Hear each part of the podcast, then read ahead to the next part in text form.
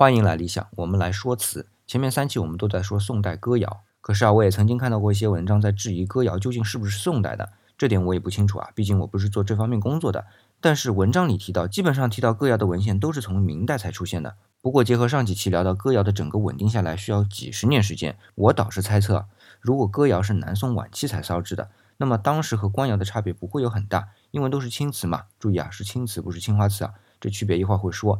然后釉面又有大开片，所以不会单列出一种品种。然后大元不过九十七年，而且社会比较动荡，完了就明朝了，所以明朝才有记载，不算问题太大。现在的说说青瓷和青花瓷的区别啊，青瓷是雨过天青色，而且是整体呈现这样颜色，而青花瓷呢是白底，也就是白瓷，然后用蓝色的釉彩在白瓷的底上绘画花纹，所以啊，青花瓷可以说是白底青花瓷。我们说分辨事物啊，很多情况下字面会意是会误会的，要深入了解。比如说这歌谣究竟是不是宋词？再比如。这青瓷和青花瓷。